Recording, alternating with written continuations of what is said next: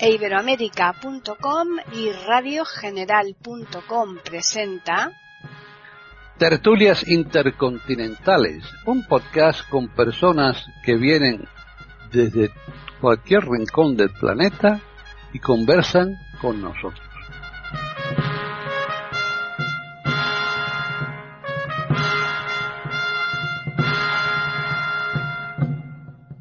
Bienvenidos un día más a Tertulias Intercontinentales en. Soy Paqui Sánchez Galvarro y eh, aquí estamos a ver si eh, sacamos adelante un tema que que es bastante conflictivo, el tema que va, del que vamos a hablar hoy. Así que a ver, a ver cómo nos las apañamos. Vamos a saludar a los que van a realizar esa tertulia, que en principio eh, hay tres, estamos pendientes de que lleguen dos más, pero no lo tenemos seguro. Así que de momento vamos a saludar por un lado a Juan Carlos Parra. ¿Qué tal, Juan Carlos? Hola, ¿qué tal? Hola a todos, hola a mis compañeros. Eh, sí, somos pocos, pero bien avenidos, ¿eh? Ojo. Siempre, siempre somos bien avenidos, seamos muchos o seamos pocos. Ahora toca el turno a Jorge. ¿Qué tal, Jorge? Hola, Paqui, un gusto saludarte a ti, a Juan Carlos y a René, y un abrazo para nuestros auditores. Bien, y ya, finalizamos con René Escape. ¿Qué tal, René? ¿Qué tal, Paquita? ¿Cómo estás? Un gusto siempre saludarlos acá en Tertulios Intercontinentales de Iberoamérica.com. Un beso grandote a mis queridos contertulios y a todos los oyentes que nos escuchan hoy con esta temática interesante. Bien, pues eh, ya decíamos antes que íbamos a hablar de algo muy conflictivo y es que vamos a tratar precisamente ese tema, ¿no? Los conflictos o el conflicto, como lo queramos poner, sin singular o en plural. Así que vamos a comenzar con Juan Carlos. Bueno, pues esto de hablar del conflicto es tan complicado como hablar del respeto el otro día, ¿no? Porque voy a... ¿Qué es el conflicto? El conflicto es difícil de, definir porque puede ser muchas cosas, ¿no? Según el sentido común, eh, bueno, pues decimos que la palabra conflicto ¿eh? Eh, puede tener diferentes significados pues de por ejemplo, puede tener significado de desentendimiento, ¿no? incompatibilidad, puede también ser desavenencia, puede ser disputa, lucha, combate, embate, contienda, enfrentamiento, choque, etcétera, ¿no? Puede ser muchas cosas, ¿no? Eh, los diccionarios nos dicen que, casi todos los diccionarios del mundo nos dicen que conflicto se puede definir como eh, el acto, el estado o incluso el efecto de esa disputa de dos personas por una disputa eh, ardua, ¿no? En, cualquier cuestión. De ahí que se hable también, por ejemplo, del conflicto de interés, de ideas, por ejemplo, de pensamiento, de intereses, que lo decía antes, y de acciones. El conflicto eh, puede ser eh, también eh, definido de, varias formas, ¿no? una de las principales definiciones mm, pues aborda el conflicto como el, bueno, el resultado de, diferencias entre valores, creencias, opiniones, objetivos, pues y yo diría o mm, necesidades, ¿no? Eh, eh, los que se envuelven en lo que están metidos, envueltos en un conflicto. Pues estos eh, siempre creen que llevan la razón, ¿no? O creen que están siempre del lado de la razón, actuando de forma correcta. Bueno, pues fijaos, incluso creen que son justos con todo lo que piensan y lo que y cómo actúan y eh, también eh, incluso se, posicionan del lado del bien, ¿no? Esto es eh, la forma maniquea, ¿no? Y de esta forma, pues claro, ellos piensan que los que son sus oponentes, sus adversarios o sus enemigos, pues están siempre equivocados, razonan y actúan injustamente y además se posicionan o se colocan del lado de la parte del mal. Bueno, esta es una forma maniquea de verlo y mm, lo voy a dejar aquí porque luego quiero hablar de otro tipo de cosas del conflicto también, ¿no? Para luego terminar un poco también hablando de lo que es el conflicto en el arte, en la literatura y en el arte, ¿vale? Jorge. Bueno, eh, todo conflicto implica un enfrentamiento de voluntades y de emociones, también de elementos materiales. En un conflicto bélico, en una guerra, van a participar también las armas, el armamento.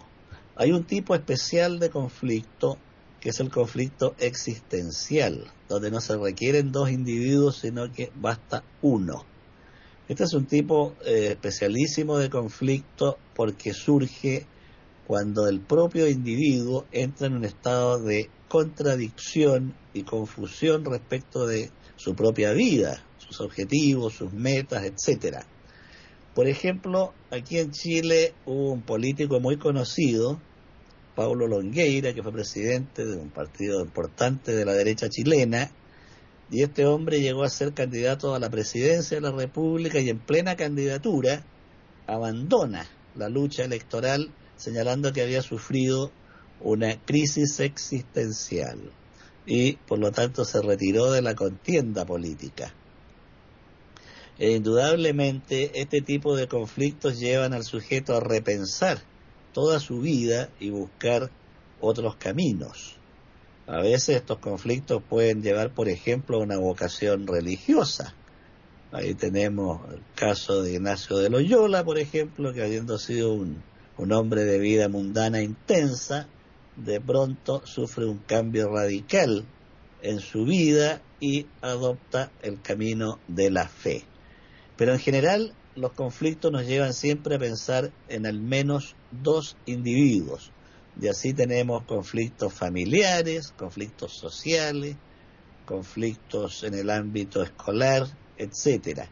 El conflicto en sí no es algo negativo. El conflicto puede llevar al aprendizaje y al crecimiento de quienes participan en el conflicto siempre y cuando sea llevado con un mínimo de sentido común. Por el contrario, cuando el conflicto prima la obcecación y emociones como la ira, claro, no va a llegar a buen término, pero el conflicto es un elemento necesario de la vida humana. No conozco un, una vida sin conflictos, que sería muy extraño en el mundo laboral, por ejemplo, es habitual conflictos entre colegas o quienes comparten una oficina, un espacio físico, lo importante es recomponer la situación de equilibrio, eh, sea igual como estaba antes o superando la situación anterior. Por el momento voy a quedar aquí. René. Bueno, evidentemente el conflicto es este, una situación donde uno o, perdón, donde dos o más personas se encuentran eh, con, simultáneamente queriendo imponer una idea diferente, este, opiniones diferentes, de ahí la confrontación, y esto puede ir de leve, moderado o situaciones graves como las que mencionaron, como las bélicas, las guerras, situaciones extremas. Y cuando es, es muy leve, puede ser por un gesto de disconformidad o por unas palabras a través de la discusión. Y, esto puede ser porque, porque las personas todas pensamos diferente. Entonces, en lo, cuando se reúnen uno o más personas y se trata de una temática determinada, que puede ser variadísima, puede ser con respecto a la educación de los hijos, a, cómo se, lleva una familia, de cuestiones a nivel económico, a nivel político, que es lo que realmente el deporte y política es lo que más suelen discutir en reuniones, eh, o cuando se encuentran, por ejemplo, para tratar de temas este, más, importantes, como por ejemplo dos grupos eh, políticos distintos, adversarios, que hacen competencia desleal a veces, ¿no? Porque se, se hablan mal uno del otro, cada uno debería fortificar su plataforma política y no ponerse a hablar mal del uno del otro, este, tratando de desvalorizarlo, eh, o cuando, por ejemplo, se opina sobre eh, los problemas, o sea, las, crisis sociales, este, problemas raciales y religiosos, son todas las temáticas que generalmente siempre este, le, le interesan o son inherentes al ser humano y eso, como todos opinamos diferente, a veces hay parecidos, pero nunca es igual.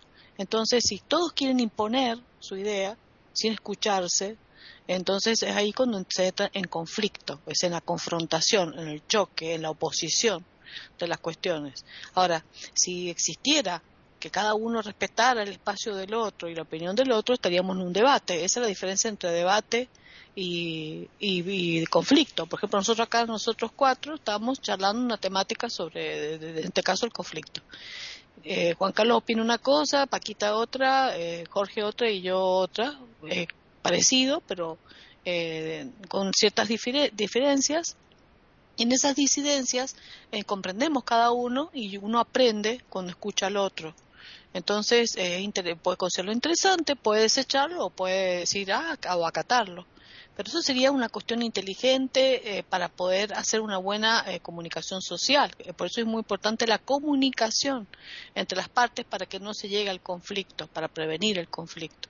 Entonces, ¿cuándo sería debate? Cuando se escucha, cada uno charla lo suyo y el otro escucha, ajá, acumula, acelera o aporta o lo, lo, lo acata. Pero cuando hay choques, no, no, empiezan a pelear y a discutir, estás equivocado, estás equivocado, le dice uno al otro, y no, que eso es un necio, y ya, empiezan a agredirse y a insultarse, y ahí empiezan los grandes conflictos.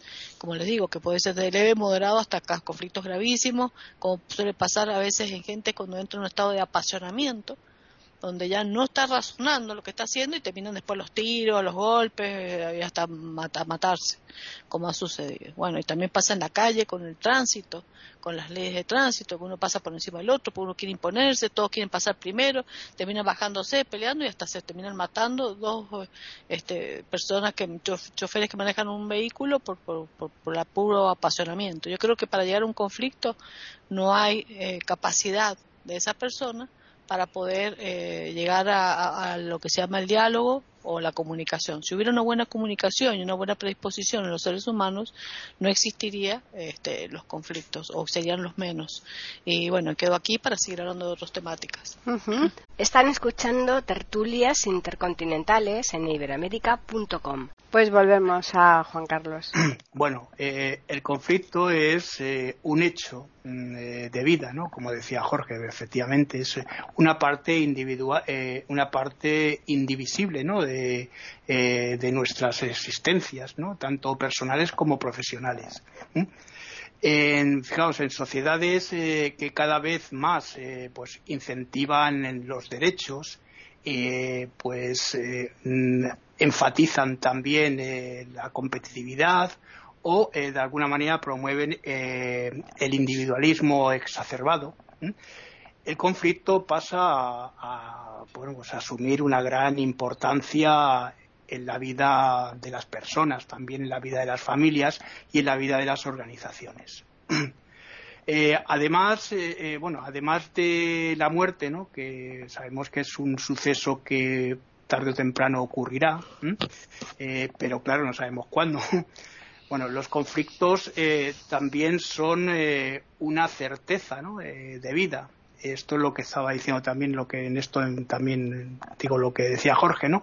Estamos hablando de que es, en cualquier organismo se produce siempre un conflicto, puesto que no podemos pensar que haya un día en nuestra vida que no tengamos un conflicto, tanto interno como externo, ¿no? Eh, además, eh, podemos tener conflictos simples, sencillos o conflictos graves. Esto es lo que eh, también podemos decir que es parte de nuestra vida. ¿no? En, nuestro, podemos tener conflictos en nuestra casa y también en nuestros lugares de trabajo. Estos tipos de conflictos a veces no lo vemos como conflictos, pero sí son conflictos también en nuestra vida. ¿no? saber también identificar y resolver los conflictos pues eh, es una necesidad eh, básica de bueno de las personas de, las personas y también de los profesionales que se encargan de esto no en cuanto eh, tengamos un aprendizaje o tenemos un aprendizaje de lo sucedido podemos decir que el conflicto puede cambiar nuestras vidas e incluso nuestras carreras. Eso es una cosa importante. Eh, por otra parte, decíamos que los conflictos, los conflictos están en, la vida. Ha habido muchos conflictos a lo largo de la historia que se han podido evitar, evidentemente, pero claro, cuando alguien ya está resuelto a lo que va a suceder, el conflicto es inevitable. Por ejemplo, os pongo el caso de lo que pasó durante la Segunda Guerra Mundial, ¿no? La ocupación de los Sudetes o la ocupación de Polonia ya estaba resuelto mucho antes de la reunión que se tuvo en Múnich, ¿no? Y de momento lo dejo aquí porque luego quiero seguir con otras y otras cosas, como decía René, porque ya hemos pues, planteado lo que es en realidad el conflicto, ¿no? Jorge.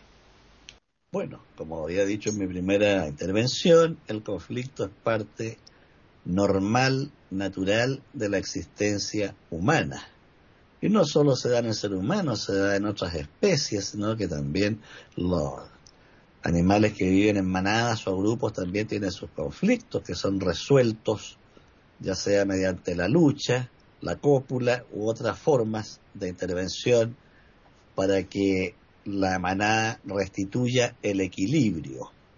Así, por ejemplo, cuando se enfrentan dos lobos machos por la preeminencia de la jefatura de la manada, el derrotado ofrece su cuello al vencedor para que lo remate. Y ahí ocurre algo muy curioso, el vencedor no lo ataca, le da la espalda y va a la manada, pero el derrotado tiene que marcharse. De modo que los conflictos parecen que son inherentes a la materia viva y son fuente de creación también. Quien recuerde la filosofía de Hegel, la historia y el universo se mueve en movimientos dialécticos. La semilla tiene que destruirse para que pueda surgir el árbol, la flor o el fruto. Por lo tanto, hay un conflicto permanente entre creación, destrucción, creación y destrucción. Es un modo de moverse de la naturaleza. Ahora, hay distintas formas de solución de conflictos, como por ejemplo el Estado de Derecho, que pretende resolver de manera civilizada los conflictos. Entonces los tribunales pasan a suplir la bala, el garrote y la espada por un conjunto de normas que van a traducirse en un fallo judicial que va a resolver ese conflicto. También está el derecho internacional, gracias al cual se pueden evitar guerras Así, la Corte Internacional de Justicia de La Haya resuelve conflictos entre estados. Nosotros en Chile hemos tenido conflictos con nuestros vecinos, por ejemplo, hace poco con Perú, hace poco con Bolivia por el río Silala, y afortunadamente esto que en la antigüedad se habría resuelto mediante las armas, se hace mediante la aplicación del derecho internacional. De modo que el conflicto no se va a acabar nunca, porque no es un problema eh, de sola, de mera comunicación. Es mucho más complejo porque el ser humano se mueve por emociones. Si el ser humano fuera puramente racional, seríamos un computador, un robot. El computador puede tener millones de respuestas, pero siempre prefabricadas, predeterminadas. El computador no es capaz de improvisar como el ser humano. Entonces, eh, el computador no tiene emociones, por lo tanto no puede, entre comillas, salirse de madre y hacer brutalidades. Responde siempre bien, pero como carece de emociones y de imaginación, nunca va a igualar al ser humano.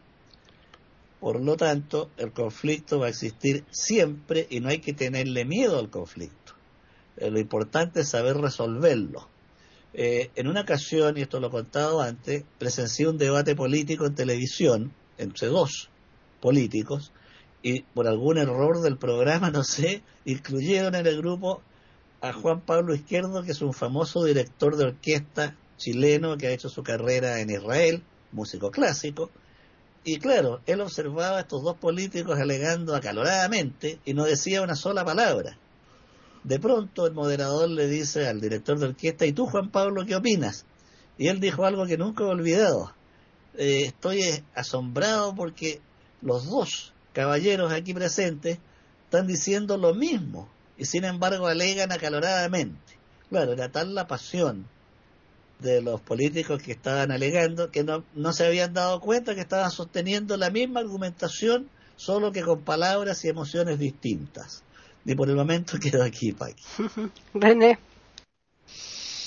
Bueno, eh, sí, realmente interesante esto de que me gustaron algunos conceptos de lo que dijeron, eh, que tiene que ver con la materia viva. Eh, ya de por sí es como que el hecho de que exista algo biológico ya está en conflicto, ¿no? Como si el conflicto fuera necesario para la para la eh, digamos para que las especies puedan avanzar, crecer o pasar sus procesos evolutivos. Pero bueno, el conflicto realmente como dice, estoy de acuerdo totalmente en eso de que es inherente al ser humano y que como tiene emociones tiene que existir y que como somos todos totalmente diferentes y, opinamos totalmente distinto, eso va a generar siempre situaciones, pero son situaciones que pueden tratarse, pueden charlarse en determinados momentos y pueden tratarse a través de debates o, como, charlas o comentarios o reuniones.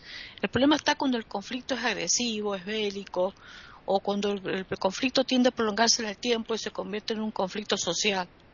Entonces, eh, en una sociedad hay un conflicto constante que va haciéndose crónico y que va produciendo una situación de, afección en la vida cotidiana de las personas. Por ejemplo, en mi país tenemos un problema llamado la grieta. Desde que hubo una confrontación tan grande con el kirchnerismo, eh, la oposición eh, del kirchnerismo, que son varios partidos políticos, que son todos diferentes, pero se oponen al kirchnerismo, le llaman la oposición, ha generado una grieta muy grande, política y social. No solamente política, sino social entonces están los quineristas y los no quineristas, los K y los no K. Y ha llegado a tal punto el conflicto eh, que ha generado separaciones de familias, separaciones de amigos, eh, separaciones de grupos este, deportivos, separaciones, este, eh, discusiones severas. Inclusive este mismo mundial último, donde fuimos campeones mundiales, este, eh, se ha comunicado a nivel, o sea, lo que estoy diciendo yo es nada más que reproducir lo que sale en los medios de difusión, cómo eh, se adjudicó, autoridades políticas se adjudicaron, eh, del Ministerio de Interior y de Gobierno, se adjudicaron el, Mundial como una obra propia como que porque nosotros habíamos habían ganado este este este este color político.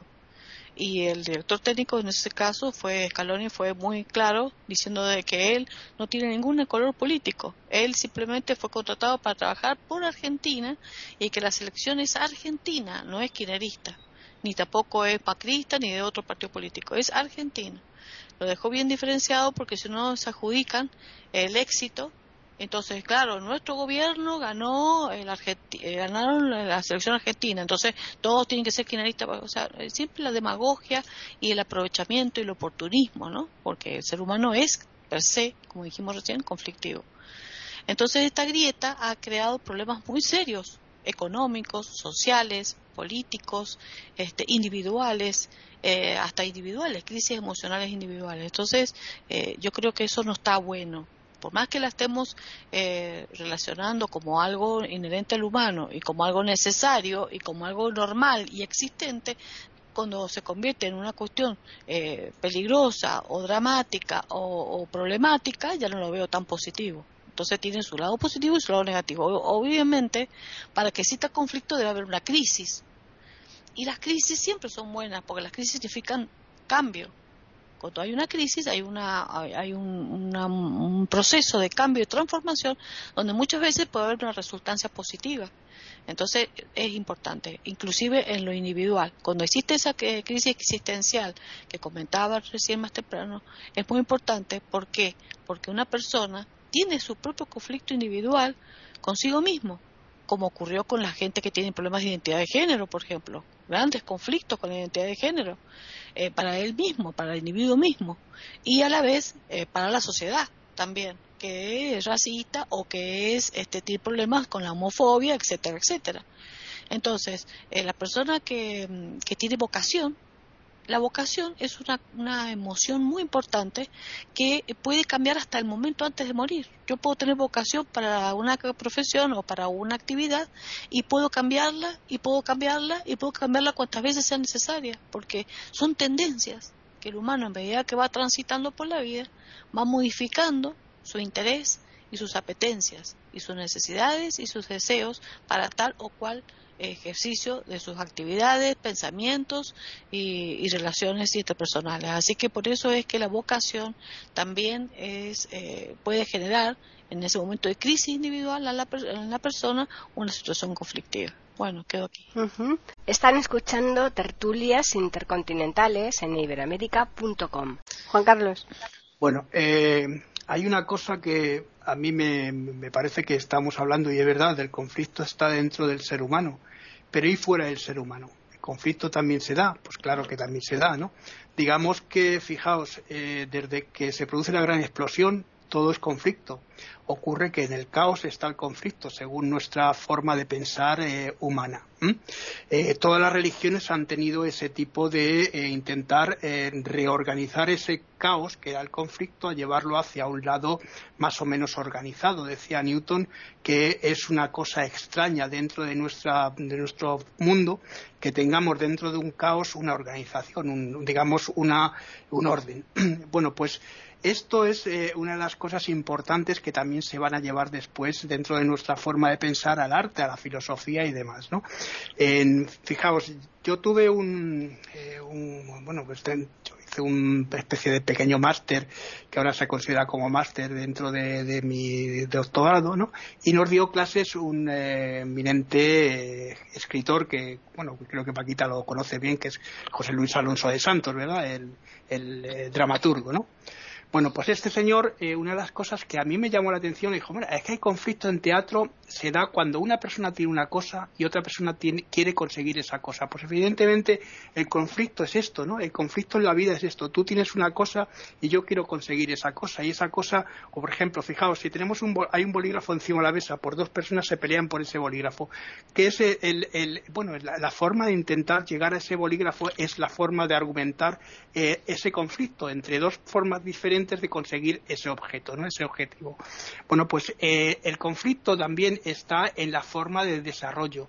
En la literatura, por ejemplo, en la novela, si no hay o en el cuento, si no hay un conflicto, esto es una cosa que se llama literatura plana, no vale, no vale de alguna manera para nada. Y siendo esto, digo que la literatura no es fotocopia de la realidad, ¿no? La literatura es siempre, o cualquier arte siempre es una imitación de la realidad. Esto es un error que mucha gente cree que la literatura tiene que ser eh, totalmente, eh, bueno, pues eh, un reflejo de la sociedad, ¿no? el artista lo que está es para, de alguna manera, resaltar esos conflictos que se producen dentro de lo que es la sociedad, ¿no? Y eh, si no hay esa forma de resolver, eh, de, plantear un conflicto dentro de un relato de cualquier otra obra de arte, esa obra de arte no va a ser una obra de arte, va a ser otra cosa menos obra de arte. ¿Eh? Esto por otro lado. Y luego además hay otra cosa curiosa, ¿no? Eh, los conflictos normalmente se llevan lo que decíamos siempre, a la parte de la guerra, a la parte externa a nosotros, pero hay una parte interna, como decía René, que es importantísima, ¿no? Una persona, fijaos que en un momento dado de su vida puede tener una vida estupenda y de repente se quiebra. Bueno, pues ahí se produce un conflicto. Y ese conflicto hay que solucionarlo mediante otro tipo de, de, una terapia, lo que sea.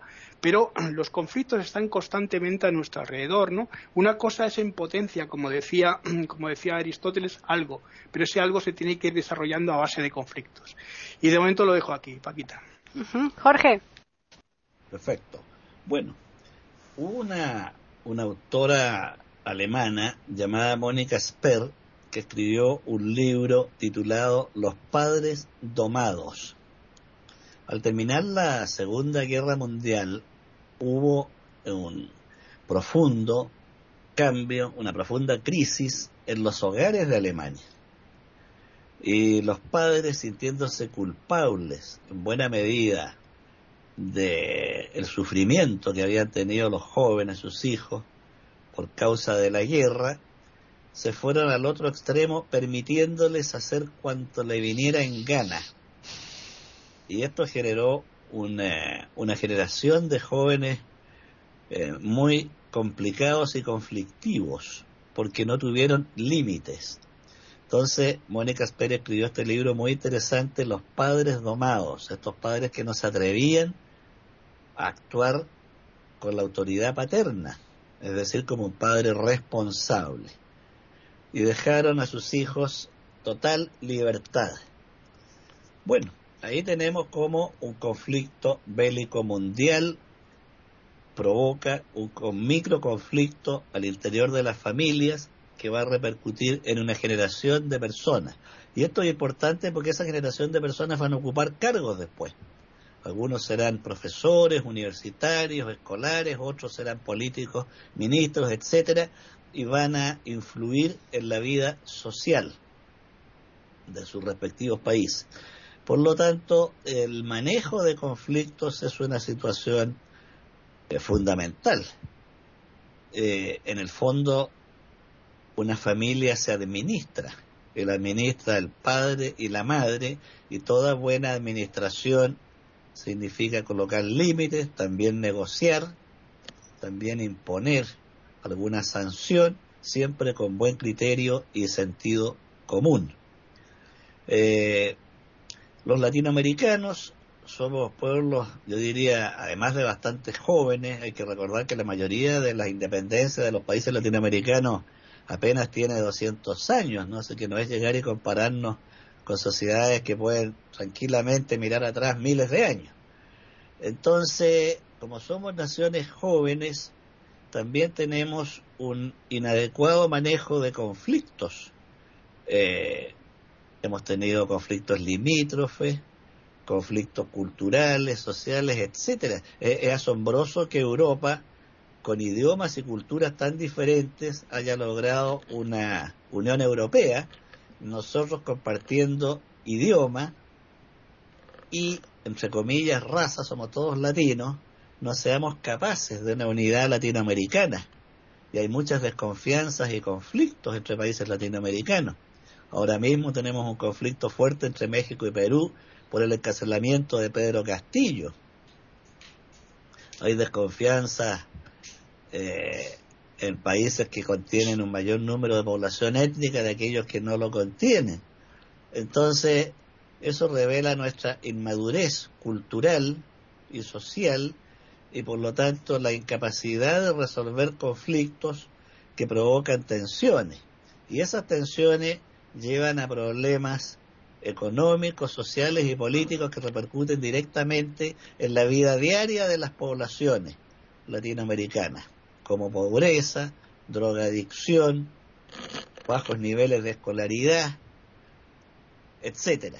De modo que es importantísimo aprender a enfrentar y solucionar los conflictos de sus distintos tipos. Eh, Confucio, con extraordinaria capacidad de observación, señalaba que la estabilidad del imperio dependía de la calidad de las familias.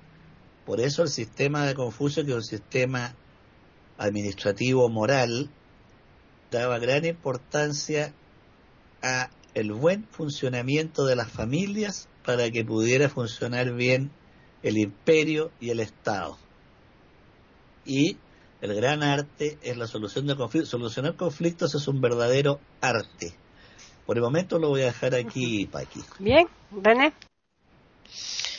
Sí, yo diría, yo quería agregar que los conflictos eh, en el ser humano, como hablábamos recién, que era característico de, nosotros, los seres humanos, los humanos, los animales humanos, como decimos muchas veces, tiene que empieza desde la época de la gestación. Ya la presencia de un embrión y posteriormente un feto dentro del vientre materno ya empieza con conflictos, porque genera una cantidad de hormonas que afectan a la madre, la madre se siente conflictuada, gastritis, trastornos en la función hepática, puede haber manchas en la piel, prurito, malestar, aumento de la presión arterial, aumento del peso, la diabetes gestacional en algunas mujeres, eh, trastornos de, riesgo de que ese embarazo se desprenda la placenta, riesgo, el niño cuando empieza a, crecer ocupa un espacio que la madre le pesa, a veces tiene que haber abandonos laborales, eh, ya empieza a estar conflictuada la familia, a veces ya eh, con la presencia de ese niño que se está gestando. Una vez que nace, cambios de horario en la familia, cambios de horario de sueño, parejas que discuten por el niño, que si le diste la madera, que si no se la diste, que si por qué le das el chupete, que por qué no se lo diste, que yo hace mucho que no duermo y yo también que te crees vos, que yo me yo rasco, y empiezan las discusiones en las familias. Después, cuando hay varios niños, ni que hablar, y que entre ellos los niños, cuando empiezan a discutir, porque cada uno quiere reafirmar su personalidad, entonces empiezan desde chiquititos, cuando todavía no saben compartir, eh, sobre todo antes de los tres años de edad, eh, se tiran de los pelos, se muerden entre ellos cuando se quitan los juguetes, el sentido de pertenencia. Después el proceso evolutivo, cuando empieza la identidad sexual en el niño, eh, este, en una etapa totalmente fisiológica, este, también entra en conflicto en darse cuenta si es varón, si es nena, si hay una identidad que empieza ya a existir desde la parte intelectiva del niño, de la parte de emociones del niño desde pequeño, puede tener una identidad de género diferente a la que tiene en el cuerpo o no. Eh, después el conflicto escolar, aparte de la educación en el hogar, las normas de convivencia en el hogar, las normas de convivencia que debe haber en una escuela, más el cumplimiento de horarios, más la, higiene y forma de vida, más cómo comportarse frente a una autoridad, y empiezan a, a cómo relacionarse con los demás, la actividad deportiva, los conflictos, o sea, en una palabra, y después hay que hablar de la adolescencia, la crisis puberal es un conflicto tremendo que los chicos sufren cuando empiezan sus cambios físicos eh, pueden haber hasta chicos con trastornos psicológicos serios si no está bien acompañado en ese momento de la crisis puberal, tanto por las hormonas que alteran un poco su pensamiento, como también el cambio corporal, donde su físico ya no es el físico infantil y quiere seguir siendo niño y a la vez se encuentra con que quiere ser grande y se encuentra en una situación donde hay niñas que ocultan el desarrollo de sus mamas, eh, o el varón que tiene problemas cuando tiene erecciones por el roce o porque vio una chica linda o algo así, antes que su pensamiento sea consciente, ya tiene, siente la es decir, ya entra en conflicto. ¿Qué hablar cuando empiezan los grupos? Los grupos de, de juntarse con sus pares para buscar una identidad de grupo. Ni que hablar también cuando empiezan eh, esto está corrompido por las sociedades enfermas culpable de los, adultos, por supuesto, cuando empieza a entrar las drogas, eh, el asunto de todos los tatuajes, las modas, la forma de hablar, las canciones, bueno, y así es, es un ir y venir sucesivo, el ingreso terminó el secundario, comenzó en la universidad, el ser humano vive en crisis y vive en transformación, vive en cambio consigo mismo y con la sociedad cercana y con la sociedad más lejana, en el contexto que se encuentre, en una palabra, el ser humano siempre está en conflicto, desde que se gesta hasta que muere. Hasta cuando se está muriendo ya hay conflicto con la obra social, el seguro social, si va a estar internado, si no va a estar internado, si va a estar en el geriátrico, no va a estar en el geriátrico, las familias que se pelean. El conflicto parece que fuera una cosa de nunca acabar, creo que se acaba cuando nos morimos. Entonces, eso quería agregar nada más, que es como que acompaña a la biología y al ser humano como ente este, biológico y como ente social y en cualquier este, grupo humano. Eso quería decir. Punto, quedó aquí. Están escuchando tertulias intercontinentales en iberoamérica.com. Bueno, pues ya lo que vamos a hacer es la ronda final a modo de resumen o si eso os ha quedado algo en el tintero que dice, eh, pues aquí agregarlo. Así que comenzamos nuevamente con Juan Carlos. Bueno, hay una cosa que antes de, hacer eh, mi, ronda final quería decirle a Jorge, pues eh, de que en Europa eh, hemos sabido estabilizar lo que eran los conflictos. Bueno, por tener en cuenta que hemos tenido un siglo XX muy conflictivo, con la Primera Guerra Mundial, la Guerra Civil Española, la Segunda Guerra Mundial, etcétera. ¿no? Hemos tenido eh, momentos muy conflictivos en Europa. Hasta que Europa se ha podido estabilizar ha sido algo eh, realmente extraño. Si es verdad, otra de las cosas que a mí me sorprende, igual que te sorprende a ti, que teniendo tantas identidades distintas hayamos podido o, seamos capaces, hayamos podido ser capaces de llegar a esta unión, ¿no? Esta unión que bueno, que en cualquier momento puede saltar por los aires por cualquier cosa.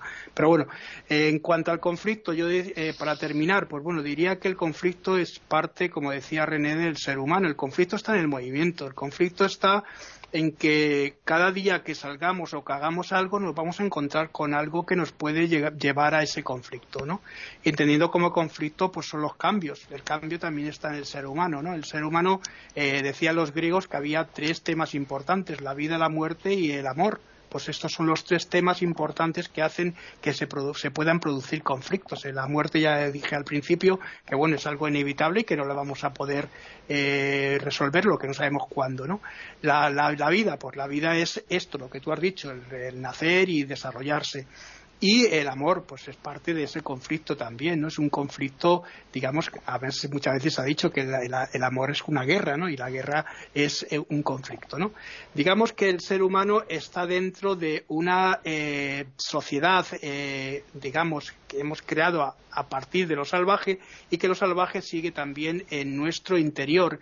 Y esos momentos que tenemos, que bueno, podemos considerar como conflictos violentos, pues son también parte de lo que es la parte eh, del ser humano. Hay otra cosa curiosa, el que está en un conflicto siempre cree que tiene razón, entonces nosotros tendríamos que ponernos en la parte del contrincante a ver lo que piensa, porque en ese momento está pensando lo contrario a nosotros y lo contrario a nosotros y lo contrario a lo, a lo que estamos pensando nosotros y lo suyo es lo que forma el conflicto, que en ocasiones, como decía Jorge en esa discusión en la que intervenía, el, el compositor diciendo, hombre, que están, están, hablando de lo mismo, lo que pasa con diferentes, eh, digamos, perspectivas. Pues esto yo creo que es el conflicto en realidad, Paqui. Jorge. Hay una, un famoso pasaje de la historia que relata que el rey de Siria decide invadir la frontera norte de Roma, el imperio romano, y entonces el Senado romano envía a un sujeto acompañado de un ejército para resolver esta situación que podría generar un grave conflicto bélico. Entonces, el encargado romano, que se llama Popilio, deja sus tropas y avanza a dialogar con el rey sirio, que también deja sus tropas atrás, y se reúnen en un punto medio entre ambos ejércitos, y eh, Popilio, el encargado romano, le exige a este rey resolver este conflicto entre ellos dos de inmediato para tener certeza. Entonces el sirio le dice que le dé tiempo. Entonces Popilio saca su espada y traza un círculo sobre la arena alrededor del sirio. Y le dice, no saldrás de este círculo mientras no me des una respuesta. Impresionado el sirio por el gesto de Popilio, que mantiene la afilada espada en la mano, decide responder de inmediato y reconoce su error en intentar esta invasión. Y se vuelve y se soluciona el conflicto. Este, esta anécdota interesantísima, que es conocida como el Círculo de Popilio, se emplea sobre todo en el ámbito político cuando hay situaciones extremas en que no se puede dejar tiempo para el después. Hay que resolverlo ahora. Entonces, cuando algo está en ese nivel de urgencia, se apela al círculo de Popilio. Bueno, aquí la leyenda histórica cuenta cómo, mediante esta maniobra, el romano resuelve un conflicto que pudo haber sido gravísimo. Entonces, eh, el ser humano tiene que aplicar su inteligencia a la solución de conflictos. No siempre los conflictos son, como se ha planteado aquí, que sostienen cosas totalmente diferentes. No es así. A veces son simples matices y sin embargo se generan conflictos igualmente. No es que uno diga blanco y otro negro. A veces los dos están en negro pero en distintos matices del negro y se generan igual conflictos porque en la raíz de los conflictos están las emociones. Y las emociones no son razones. Como decía Pascal, los seres humanos nos movemos mucho más por el capricho que por la inteligencia. ¿Cómo me explican a mí que un marido que encontró mal sabor al plato de arroz que le presentó la señora termine gritando y golpeándola? Eso no tiene nada de racional, es algo puramente brutal. ¿Por qué? Porque son las emociones exacerbadas. Cuando examinamos con serenidad, si un matrimonio, por ejemplo, observara, llevara un diario de vida a ambos y observara los conflictos que tuvieron en los cinco o diez primeros años de vida, ya observándolos en la vejez, yo creo que estallarían en carcajadas, porque verían que fueron cosas sin ninguna importancia y sin embargo generan tremendas tensiones. ¿Por qué? Porque son las emociones, no las razones las que entran en conflicto. Es muy difícil que la razón entre en conflicto, porque la razón si es tal, si es inteligencia, llevaría siempre a la negociación, a la solución, no a la confrontación. Por lo tanto, el conflicto tiene un poderoso componente emocional. Es muy difícil que la razón lleve al conflicto, si es tal razón, si es tal inteligencia. Si no lleva a la solución o al consenso o a la aceptación, no es razón, no es inteligencia es amor propio, es orgullo, es envidia, es ira, cualquier cosa menos razonamiento. Nos creemos mucho más racionales de lo que somos, pero no somos racionales. En absoluto. ¿Cómo me explican a mí que un hombre de 30 años en China entre un videojuego a las 20 horas y termine muerto a las 10 de la mañana del día siguiente? ¿Encuentran inteligente eso? ¿Es racional? No, y ocurre, y ocurre todo el tiempo.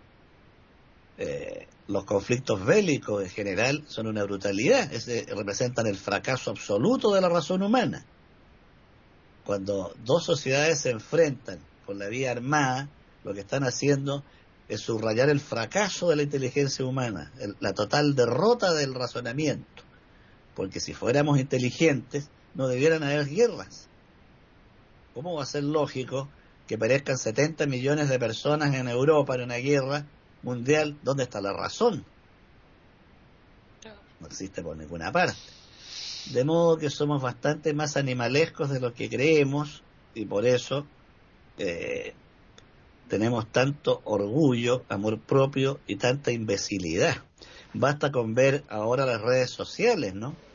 Las redes sociales son un, himno a la imbecilidad humana, un canto a la estupidez, o sea, la cantidad de barbaridades que se sostienen allí, de estupideces realmente asombrosas. De modo que para mí el conflicto tiene un fuerte componente emocional y no siempre son opiniones totalmente contrapuestas. O me van a decir que no hay conflictos entre individuos de un mismo gremio, un mismo oficio u ocupación.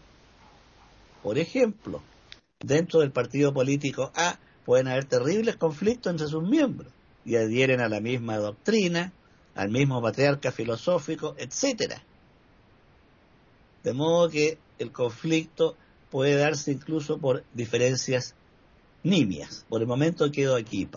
Bueno, pues ya finalizamos esta tertulia con René.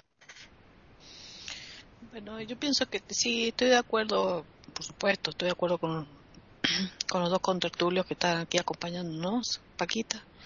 Pero mm, voy a, a disentir un poquito, Jorge, con respecto a decir que tan taxativamente que los conflictos son puramente emocionales, porque hay veces que aún en el razonamiento hay conflictos. Por ejemplo, pueden suceder cosas en la vida de uno donde uno está frío, donde no está la emoción ahí, sino hechos que ocurren y que generan tomar decisiones y a veces se presentan dicotomizaciones de las circunstancias y uno no sabe qué decidir y entra en conflicto. Por supuesto, el conflicto, sin hablar del conflicto emocional que genera la decisión, porque siempre hay una cuestión emocional que te genera ansiedad, si estás en una situación donde, si uno se encuentra en una situación donde tiene que decidir y no sabe cómo decidir, evidentemente va a entrar en la ansiedad y la ansiedad ya va a producir una situación emotiva, donde va a estar angustiado y un montón de cosas más. Pero yo no, yo no me refiero a eso, yo me refiero al conflicto eh, de decidir qué hago, si esto eh, ocurre, eh, si hago esto puede ocurrir esto, si tomo esta decisión puede ocurrir esto otro, si tomo esta decisión podría ocurrir esto. Todas son válidas, pero tengo que estar yo preparado para ver qué ves y hay, hay un conflicto, hay una situación que se genera allí.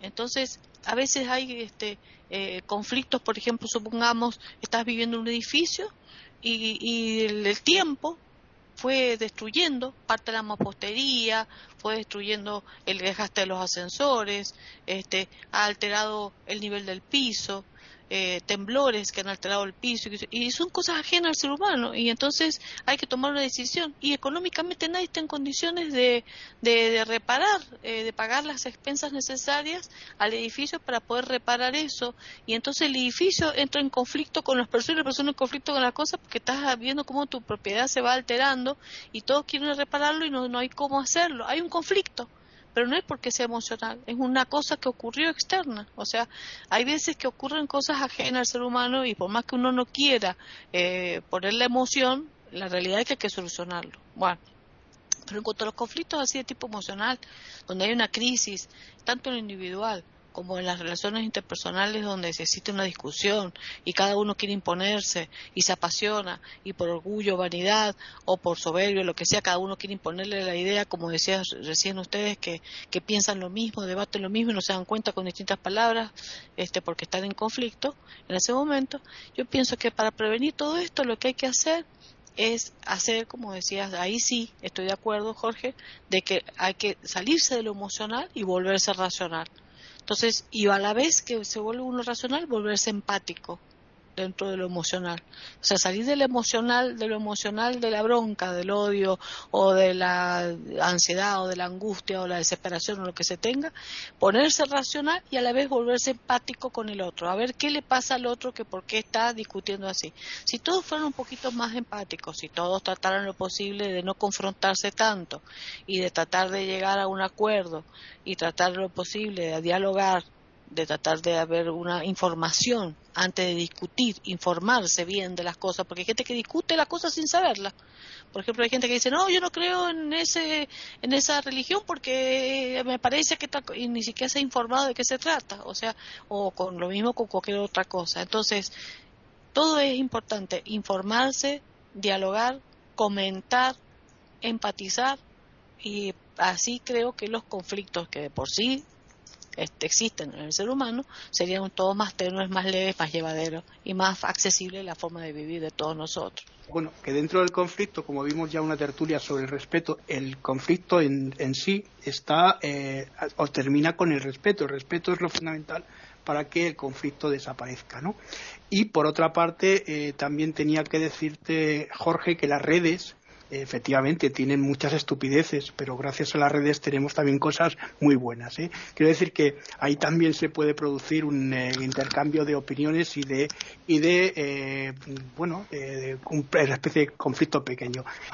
Y por otra parte, también decirte, René, que claro, que yo creo que el conflicto es, es lo que estabas diciendo pero también hay una parte importante en el conflicto que no hemos dicho que es el ego, el ego de la persona, ¿no? Que se quiere eh, imponer por encima de los demás, ¿no? El mismo ejemplo de René, exactamente el mismo.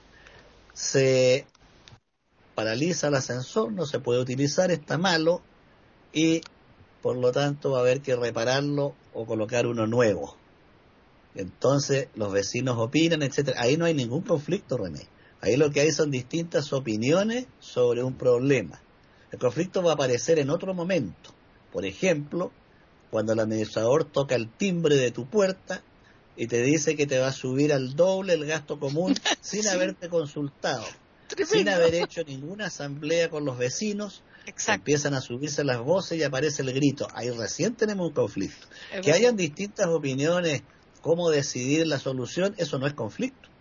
Eso es simplemente opiniones sobre un tema absolutamente normal y se dan todos los días. Para que haya conflicto, como incluso lo sugiere el propio diccionario, tiene que haber confrontación.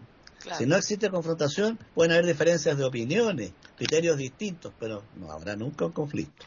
Aquí quedó. Muy bien. ¿Tú quieres decir algo, René? Ya no, que no, tienes razón, no, tienes razón, es que lo que ha pasado en mi edificio, por eso estoy hablando, justamente pasó eso, el administrador se subió la empresa sin comentarlo, yo, yo, terrible. yo, no digo nada porque el ascensor lo hemos sufrido también aquí en esta finca. En fin, no, yo creo que eso nos ha pasado a todos. todos sí. Bueno, pues eh, con humor y sin conflicto de ningún tipo finalizamos esta tertulia que ha estado muy interesante como todas y ya simplemente les vamos a recordar que nos pueden escribir al correo tertulias@eiberamerica.com o bien también al Twitter eiberamerica con las iniciales EI y la A de América mayúsculas. Y ya agradeceros a vosotros la atención que habéis tenido aquí para preparar este tema y en fin no haber ningún tipo de confrontación simplemente debate. Y a los oyentes pues mm, por aquello de que nos estén escuchando semana tras semana, que sabemos que hay muchas escuchas y muchas descargas, es lo que indica el interés por, por esa tertulia. Así que ya les emplazamos para que regresen el próximo lunes aquí a iberoamérica.com y nosotros gustosamente les tendremos preparada una nueva tertulia intercontinental.